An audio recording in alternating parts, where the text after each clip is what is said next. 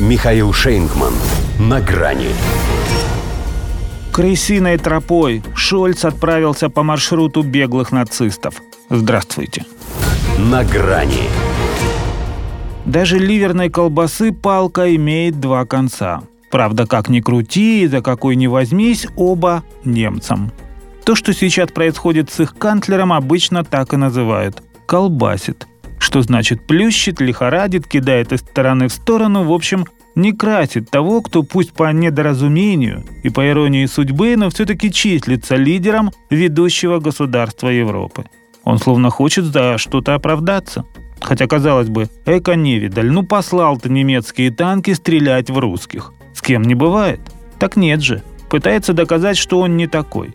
И пусть известно, какого царя он Олаф, показал, что и свой в голове нет-нет, да и появляется. Мир будет многополярным. Я в этом твердо убежден. Сказал он трем главным газетам Аргентины, Бразилии и Чили накануне своих визитов в эти страны Южной Америки. Понятно, что хотел их расположить льстивыми рассуждениями о том, что и на их континенте видит целый ряд влиятельных государств, возможно, рассчитывая, что больше нигде это не прочитают. Но прежде такая фраза могла звучать либо по-русски, либо по-китайски. А если еще и по-немецки, то только от Владимира Путина во время их переговоров. Неужели дошло наконец? Даже не успел мелькнуть вопрос, не то чтобы появилась надежда, что после такого признания непременно последует отзыв решения об отправке леопардов на Украину.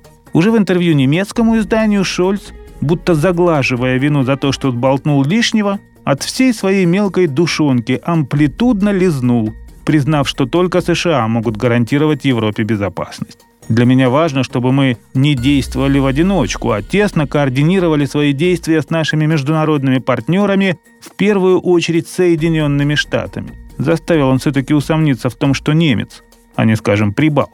Ведь это, если кто-то на всю прошлую неделю выпадал из информационного пространства, именно та страна, которая, устроив канцлеру Германии публичную порку за танковую нерешительность, примитивно развела его и выставила дураком – ибо немецкие леопарды появятся на Украине весной, а американские «Абрамсы», по сведениям свежей «Вашингтон-Пост», в лучшем случае к концу года.